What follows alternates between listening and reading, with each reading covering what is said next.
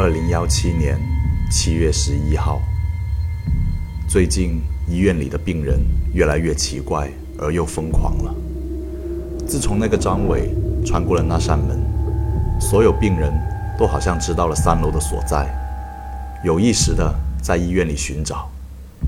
难道他们是一体的？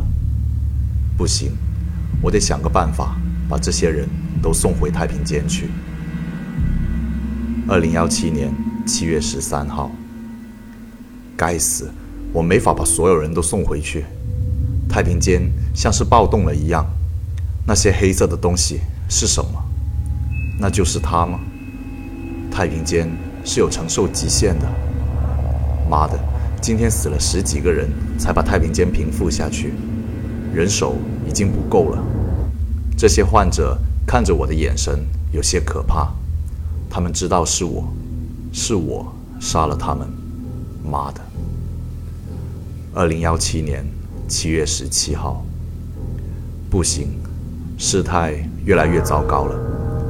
夜里医院没有人，我得想办法把他们关在病房里，给病房上个锁。但是普通的锁能拦住他们吗？等等，我有个构想。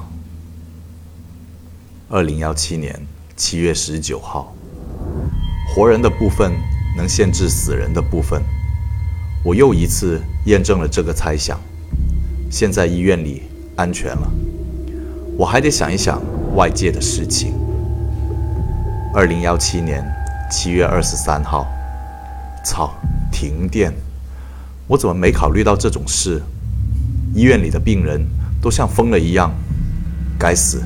这是我最后一篇日记了吗？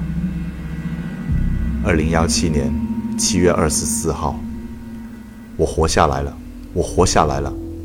这些玩意居然会被灯光吸引，或许是他们觉得有光的地方就是出口。